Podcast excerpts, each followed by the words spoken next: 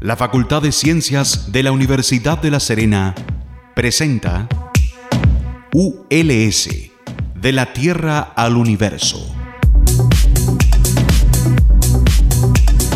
Porque el conocimiento científico nos pertenece a todas y a todos. Y una persona informada es una persona más empoderada. Por media hora conoceremos investigadoras e investigadores de nuestra región y cómo su trabajo puede mejorar nuestro día a día. En Radio Universitaria FM 94.5 presentamos ULS, de la Tierra al Universo.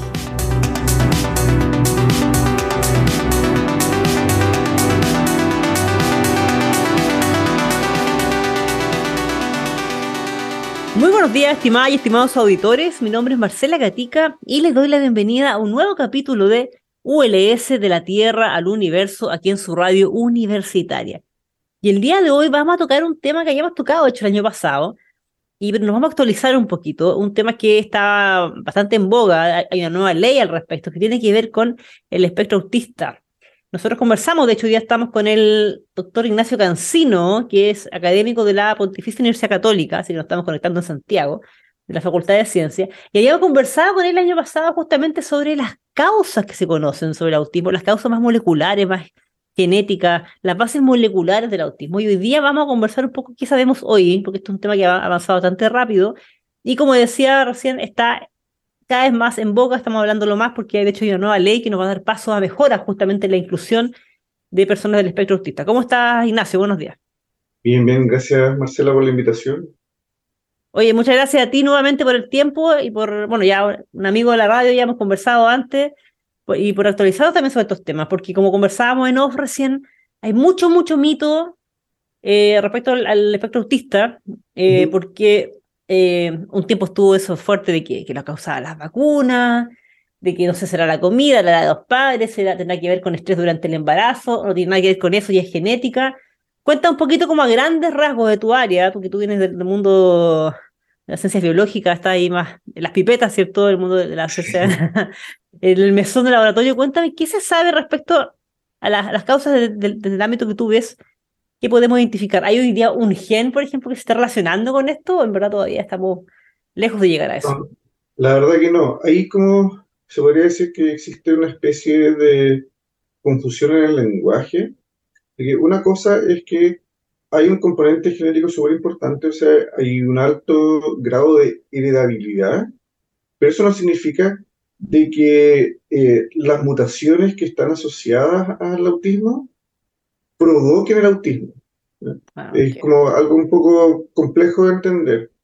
¿Qué significa esto? Que en realidad hemos identificado qué es lo que se hace. Uno toma muestras de poblaciones súper grandes de personas y uno le hace un análisis genético y analiza las mutaciones o las variantes genéticas que tienen estas personas y se analiza cuáles son las más frecuentes. Y en base a eso, mientras más grandes son las poblaciones, estas frecuencias son más robustas. Y en base a eso, se han identificado hace mucho tiempo que se vienen identificando muchas variantes. Se hablan de miles, pero en realidad si uno ve cuáles son las más frecuentes, son en realidad alrededor de 100. Ahora, que una persona tenga una variante genética no significa que vaya a tener autismo. Por eso siempre se habla de factores de riesgo. ¿Cómo sabemos esto? Porque en realidad sabemos que estas variantes son más frecuentes, pero por ejemplo, si uno compara eh, gemelos idénticos, que tienen exactamente la misma secuencia genética, tienen las mismas variantes y uno puede que sea autista y el otro no es autista. Entonces uno dice, pero ¿cómo? Lo que pasa es que no solamente es un gen, sino que es una combinatoria de genes, y como mencionabas tú, también hay una influencia importante del ambiente. Se ha asociado, por ejemplo, que las infecciones durante el embarazo, infecciones virales, por ejemplo, por el virus de la influenza, pueden aumentar en dos veces las probabilidades de que la descendencia desarrolle autismo. Ahora, esto no significa que todas las mujeres que, que se enferman de influenza, todos sus hijos van a ser autistas, sino que aumenta el riesgo y que se tiene que dominar con una predisposición genética.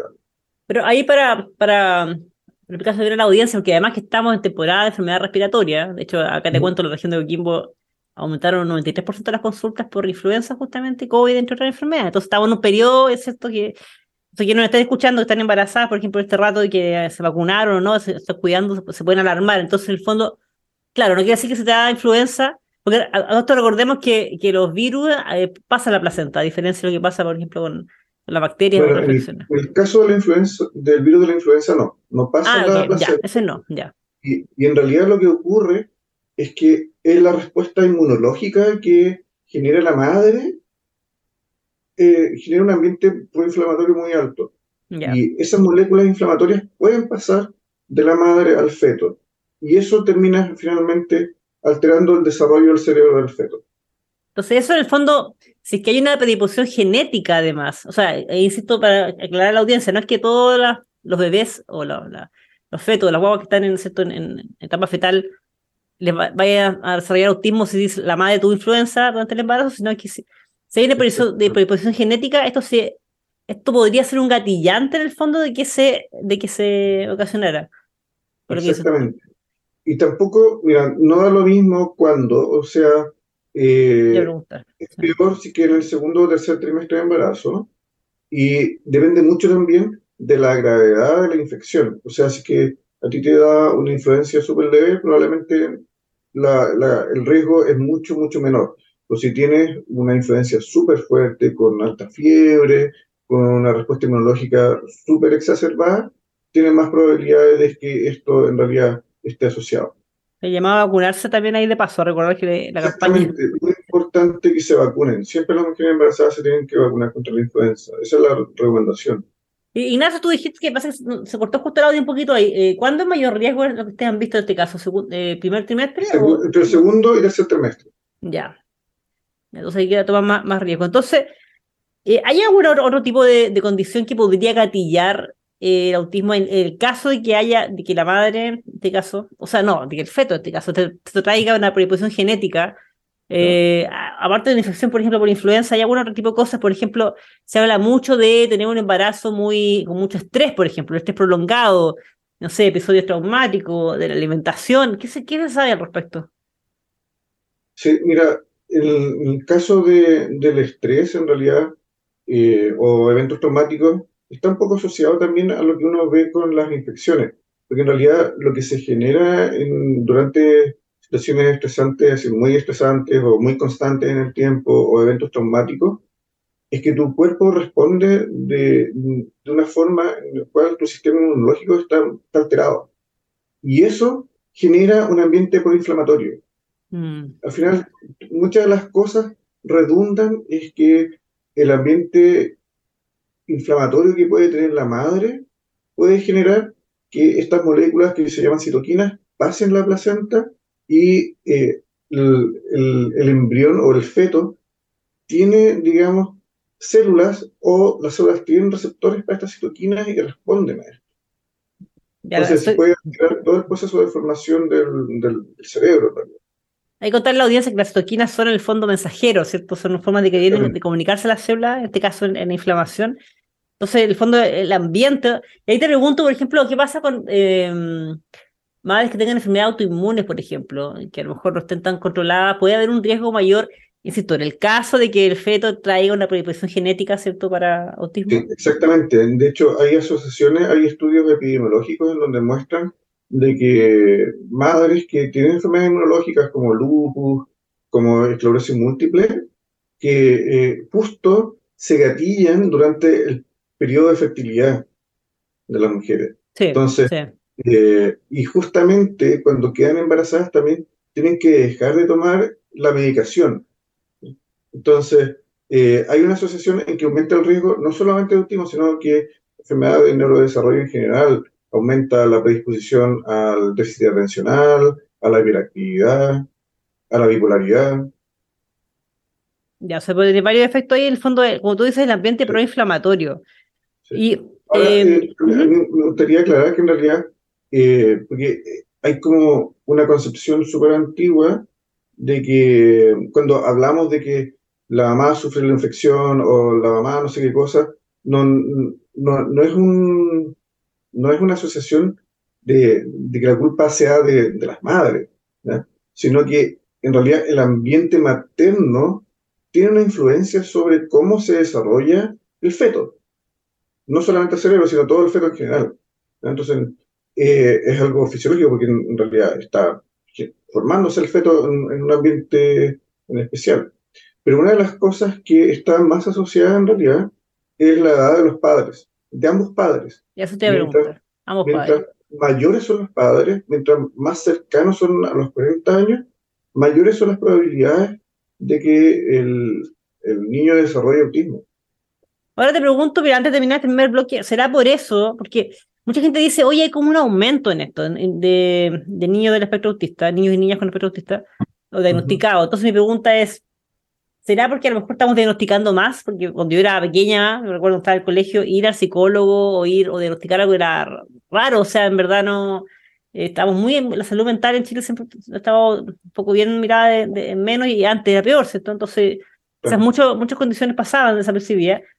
O, o, también tendrá que ver con que estamos teniendo hijos e hijas más tarde también, comparado con nuestros padres que nos tenían a los 20, nosotros ya cerca de los 40 en muchos casos. Entonces, eh, o será una mezcla de ambas cosas, porque hay una impresión subjetiva de que hoy día hay más casos que los que habían antes.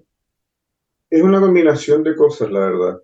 Eh, sin duda, a ver, cuando uno habla de autismo, en realidad como que uno lo habla de forma bien genérica, pero el término clínico es trastorno de espectro autista. Mm. Y este nombre se adoptó recién el año 2013. Antiguamente se hablaba de autismo, pero el autismo era parte de un grupo de trastornos que se llaman eh, trastornos del desarrollo.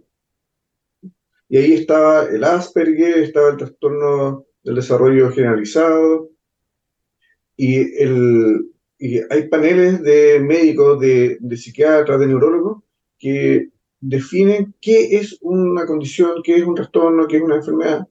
Y el 2013 salió una nueva versión de esto. Esto se, publica mm, cada cierto tiempo en, un libro que se llama Manual Diagnóstico y Estadístico de las Enfermedades Mentales. Y el 2013 se hizo esta actualización y, por ejemplo, el trastorno generalizado, el autismo, el, el Asperger desaparecieron y todo se fusionó como trastorno del espectro autista. Entonces ya ahí, al meter, digamos, todo el mismo saco, ya automáticamente aumenta el número de casos. Porque antes estaban, estaban separados, estaban disgregados en distintas condiciones. ¿Qué es lo que ocurre también? Que hay un avance, digamos, en la formación de las personas, eh, digamos, de, de los sistemas médicos. Entonces, hay más gente que se está formando en, el diagnóstico y el tratamiento de autismo. Hablamos de neurólogos, de psiquiatras, de, de terapeutas ocupacionales, kinesiólogos, fonoaudiólogos, etc. Entonces, también hay un, se está favoreciendo de que las personas puedan ser diagnosticadas correctamente. Porque lo que ocurría era que muchos, muchos niños eran mal diagnosticados. No o sea que su hijo tiene déficit atencional entonces, pum, le ponían Ritalin. Y el niño estaba con Ritalin hasta los 8, 10 años y lo veía después otro neurólogo y decía, ¿sabes que tu hijo no tiene déficit atencional? Ya tiene autismo. Y ahí recién recibe su diagnóstico correcto. Mm. de hecho, disculpa, sí, perdón. Sí. Y también ha ido cambiando, digamos, desde el punto de vista social. Sin duda que todavía hablar de autismo es un tema complejo, es un poco tabú, hay discriminación mm, de por medio, entonces, hay muchos papás que son reticentes de llevar a su hijo al médico para que sea diagnosticado. Hay eh, papás que saben el diagnóstico, pero tampoco lo aceptan. Entonces, ahí también ha habido un, un tema social donde se trata de generar concientización al respecto para que haya más inclusión, para que no haya discriminación, que haya más equidad. Y por eso eso también se ha ido reflejando en que las cifras han ido subiendo. Ya estamos, claro, en fondo, como dices tú, estamos diagnosticando mejor, hemos incluido más, ¿cierto? Más eh, estas condiciones, a lo mejor en, el mismo saco, entonces por eso ha aumentado también el número y hay más conciencia. De hecho, solamente quería agregar que eh, hoy día lo último que entiendo hoy, lo actualizado, es que ya, ya no se está hablando de trastornos, se está hablando de espectro autista nomás, porque también hay un tema también que tiene que ver con inclusión y, y también discriminación también. Seguimos conversando con el doctor Ignacio Cancino, quien es académico de la Facultad de Ciencias Biológicas de la Pontificia Universidad Católica de Chile. Y él, bueno, es un amigo del programa, ya hemos conversado antes. Estamos hablando sobre qué sabemos sobre las causas del espectro autista, específicamente las causas moleculares. ¿Qué, qué, dice la ciencia al respecto? Que hay muchos mitos de verdad, ¿cierto? En una época que, se hablaba de que esto estaba causado por las vacunas, que la alimentación. Eh, entonces aquí estamos hablando con Ignacio en el primer bloque sobre el componente genético que, tiene esto, que al parecer es bastante fuerte, pero lo que hablábamos es que, claro, eh, uno puede tener un componente genético, pero no necesariamente implica que el niño o la niña lo va a desarrollar, ¿cierto? Eh, pasar del espectro autista. También hablábamos también del ambiente mm, proinflamatorio que podría tener la, madre, por ejemplo, debido a, eh, no sé, una enfermedad autoinmune, tú mencionaste, que ser un factor de riesgo, o también a una infección viral como influenza que fuera muy fuerte, por ejemplo, siempre y cuando, insisto, el niño, el bebé traiga, ¿cierto?, esta, esta predisposición genética. Hablamos también de la edad de los padres, padre y madre, ojo, no solamente la madre, padre y madre es importante también. Sí, ahí un poco entendiendo por qué a lo mejor quizás había un aumento hoy día, entre comillas, persona subjetiva, de, de esto, también entendiendo que estamos diagnosticando más y mejor también. Entonces ahí hay varias cosas que cierto eh, convergen para esta impresión subjetiva que tenemos de que a lo mejor está aumentado. Está más en boca también, lo estamos hablando más. E Ignacio, te quería preguntar algo que también tiene que ver con percepciones que tenemos. Hay una impresión subjetiva de que se da más en en hombres que en mujeres. Eso tiene que, que 3 a 1, 4 a 1, creo que es la, la estadística. ¿Eso es por un tema de, la, metodología de diagnóstico o efectivamente genéticamente las mujeres tenemos menos predisposición? Mira, la verdad no está claro el tema, eh, porque en realidad nuestro desarrollo no es 100% idéntico entre hombres y mujeres. Lo que sí se ha visto es que todos los el, test diagnóstico en realidad está más diseñado para niños que para niñas. Entonces, cuando alguien lo diagnostican con, autismo, no es que a ti te lleguen y te tomen una muestra de sangre, se haga un, examen médico y te digan, ¿sabe qué? Usted tiene tal nivel de tal cosa, usted eh, tiene, tiene autismo. No, no, existe un biomarcador. Entonces, ¿qué es lo que te hacen? Te hacen, un, te hacen una encuesta, se analiza el comportamiento del niño, se le hace una encuesta a los papás, a personal, de gente que está asociada al niño, etc. Y, y finalmente se, se, llega al, al diagnóstico clínico. No, no, no, hay algo certero diga, tiene autismo. Eh, lamentablemente, todas estas, cuando se desarrollaron estos test, muchos de los comportamientos que se pretenden percibir son muy eh, obvios en los niños y aparentemente no son tan obvios en, las niñas. Entonces hay muchos comportamientos que las niñas presentan y que no, son realmente evaluados en estos test. ¿Esto por un tema cultural, disculpa, o un tema fisiológico de por qué somos distintos? No, yo creo, yo, yo, creo que es un tema cultural. Yo creo que es un tema cultural que seguramente, esto no, no tengo la seguridad, la verdad, pero yo creo que cuando se diseñaron estos test, se, se validaban primero niños. Ya. Y ahora. clásico, probablemente, también. y, y, ahora se han ido dando cuenta que en realidad eh, hay tantas niñas como niños con autismo.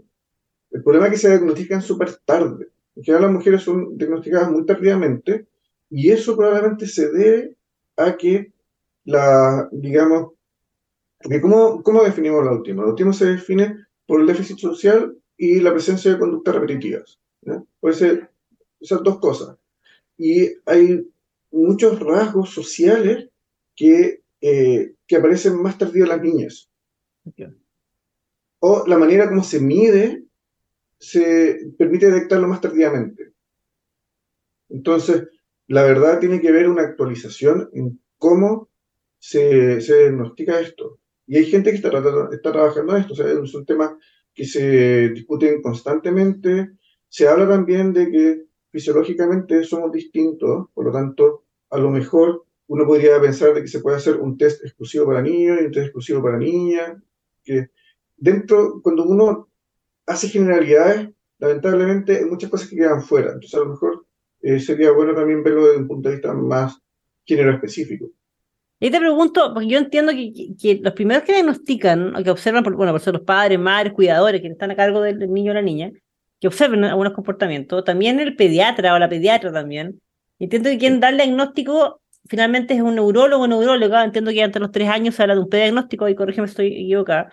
Pero mi pregunta es, eh, la sintomatología, como el, el, el, outbreak, o sea, como la, expresión, digamos yo, digamos, lo de lo más evidente que uno podría empezar a notar, el que, que estén criando este rato, ¿siempre se da como la misma edad, al año, dos años, o depende de los niños y niñas? Sí. Eh, lo que dice la teoría es que en realidad tú puedes diagnosticar a un niño desde los 18 meses. En general, es más certero a los dos años. Pero eso va a depender, obviamente, del entrenamiento y la experiencia del médico. Hay muchos médicos que son neurólogos infantiles, pero no tienen la especialización en, autismo. Entonces, ahí hay un problema súper serio que no solamente tenemos en Chile, sino que en general eh, los médicos, la mayoría de los países, no tienen entrenamiento para poder hacer diagnósticos correctos. Después, cuando es más evidente, mucho más fácil. Al principio es súper, súper sutil. Y por eso también se está trabajando un poco en, eh, digamos, de que el diagnóstico no sea tan, subjetivo. Una de las cosas que se ha visto, eh, o que para mucha gente es súper conocido, es que la gente que es parte del espectro autista no no, no, no, te sigue con la mirada. Mm. Cuando uno está en una conversación no te mira a los ojos. Y esas cosas, en realidad, uno podría detectarlas desde niño. Y se ha pensado que, por ejemplo, utilizando, eh, digamos, distintos algoritmos de inteligencia artificial, poder detectar el movimiento ocular de las guaguas y, tratar de registrar que efectivamente hay patrones eh, distintos entre niños que después son diagnosticados con autismo y niños que no. Eh, de hecho, una de las cosas como clásicas que siempre se menciona es que cuando la mamá le habla al niño, siempre el niño mira a la mamá. O cuando la mamá entra al dormitorio donde está el niño, la, el niño siempre mira a la mamá. Y el niño que mm, después eh, es diagnosticado con autismo no, no, no, tiene esa conducta. No sigue con la mirada a la mamá. Está, está, está ensimismado quizás en, otra, en, otra, en, algo sí. Oye, Ignacio, mira, se nos va pasando el tiempo volando, pero te quiero preguntar algo. Que recién en el primer bloque hablaste que habían 100 componentes, 100 variantes, digamos, componentes genéticos aproximadamente que se conocían, que podrían estar involucrados. Insistir en la audiencia, que alguien los tenga, no quiere decir necesariamente que va a desarrollar autismo, pero, o va a ser espectro autista, pero mi pregunta es entonces, por lo que tú me dices, porque se están preguntando, y eso he escuchado mucho, padres, madres que dicen, oye, me gustaría saber si tengo riesgo, si tenemos hijo, hija, a lo mejor eh, que tenga eh, ser espectro autista. Entonces, me imagino que no hay, entonces, eh, este test o algo que uno pueda medir, ¿cierto? Como padre o madre, para saber las probabilidades que tiene, en el fondo, de tener un hijo o una hija así, no, La verdad, no, no, no existe un panel genético en el cual uno se pruebe, no sé, eh, 10 genes y si los tienes, no, no, eso, eso no existe. Por eso siempre se habla de genes de riesgo. Nunca se habla de genes causantes. No es como el cáncer en donde tú tienes gen, una mutación en tal gen y tú sabes que te va a dar, por ejemplo, cáncer de mama o cáncer de próstata. No, aquí no ocurre eso. Entonces, para que los, los, papás sepan, alguien que les ofrezca hacer un, estudio genético para ver la predisposición eh, es mentira. A, la fecha no existe. Lo que sabemos es que si es que tú, uno de los padres tiene, eh, tiene autismo, las probabilidades de que tenga un hijo autista son súper altas. Si es que uno de los hijos tiene autismo, la probabilidad de que el próximo hijo tenga autismo son súper altas Entonces, por eso se habla de que hay una heredabilidad súper alta. Lo que pasa es que no sabemos cuáles son las bases genéticas como moleculares de esto. Porque hay gente que me dice, no, yo no tengo ningún, que yo sepa, mi familia no hay nadie, pero eh, puede ser también que sea un primer caso, que se hayan dado, se haya dado alguna combinación entre padre y madre que traían ahí también y que se, potenció también, eso, es difícil saberlo. Puede, puede, ser, o sea, esto es una combinación de cosas, entonces puede que eh, ambos padres tengan mutaciones susceptibles y que justo se juntan en uno de los hijos, más a lo mejor una condición ambiental, como mencionamos anteriormente, una infección súper fuerte o, digamos problemas eh, alimenticios, una, una, diabetes también. La diabetes también se ha asociado bastante, porque de nuevo la diabetes también tiene que ver con generar un ambiente inflamatorio. Mm. Como que el sistema inmune tiene harto que ver con esto, la verdad. Así que también hay llamado, como hablamos recién también, eh, bueno, hay cosas que pueden evitarse, por ejemplo, bueno, la diabetes se puede manejar si la tratamos bien. Infecciones virales, estamos en plena temporada, estamos entrando en este rato y la influenza, por ejemplo, hay vacunas, la, embarazada está en el grupo de, de, quienes pueden vacunarse gratis en consultorio, entonces también hay el llamado de todo lo que se pueda prevenir en el fondo, lo que esté en nuestras manos también, eh, hacerlo. Ignacio Cancino, académico de la Pontificia Universidad Católica de Chile, te agradezco un millón por haber estado hoy día con nosotros en Radio Universitaria. Se nos pasó volando el tiempo y de nuevo te dejo invitado a que hablemos nuevamente más adelante y nos puedas contar un poquito más sobre los avances de la ciencia en este campo. Muchas gracias por la invitación, ¿no? Y feliz para seguir conversando y generar conciencia sobre el autismo, que en realidad eh, hemos visto que aparentemente también es súper prevalente dentro de la población chilena. Y que en los próximos años seguramente va a ser súper importante con esto de que el presidente Gabriel Boric promulgó la ley TEA. Claro, que entra en el GES, por ejemplo, que hay, prestaciones de educación y todo, que es un tremendo tema porque el gasto de dinero que tienen hoy día padres y madres con niños con el espectro autista es pero espantoso, es enorme. Muchísimas gracias, Ignacio. Y bueno, estimadas, estimados, recuerden que estamos aquí cada martes y jueves a las 8 de la mañana por la 94.5, su radio universitaria. También estamos en todas las redes sociales con Ciencias ULS, Ciencias ULS y este programa, y al igual que todos los anteriores, recuerden que está en nuestro canal de Spotify, así que nos puede escuchar nuevamente. Un abrazo a todas y todos y que tengan una muy buena semana. Chao.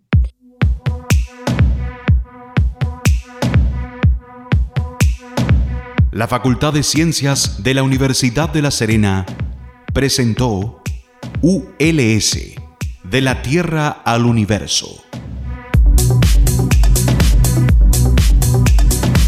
Porque el conocimiento científico nos pertenece a todas y a todos. Y una persona informada es una persona más empoderada. Por media hora hemos conocido investigadores de nuestra región y cómo su trabajo puede mejorar nuestro día a día.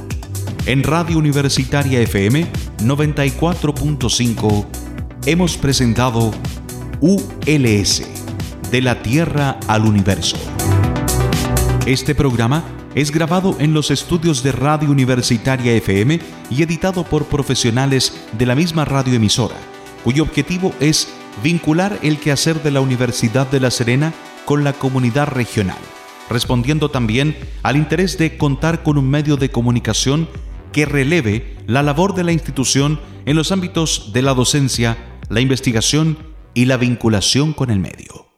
Las opiniones vertidas en este programa son de exclusiva responsabilidad de quienes las emiten y no representan necesariamente el pensamiento ni la línea editorial de esta emisora y o de la Universidad de La Serena.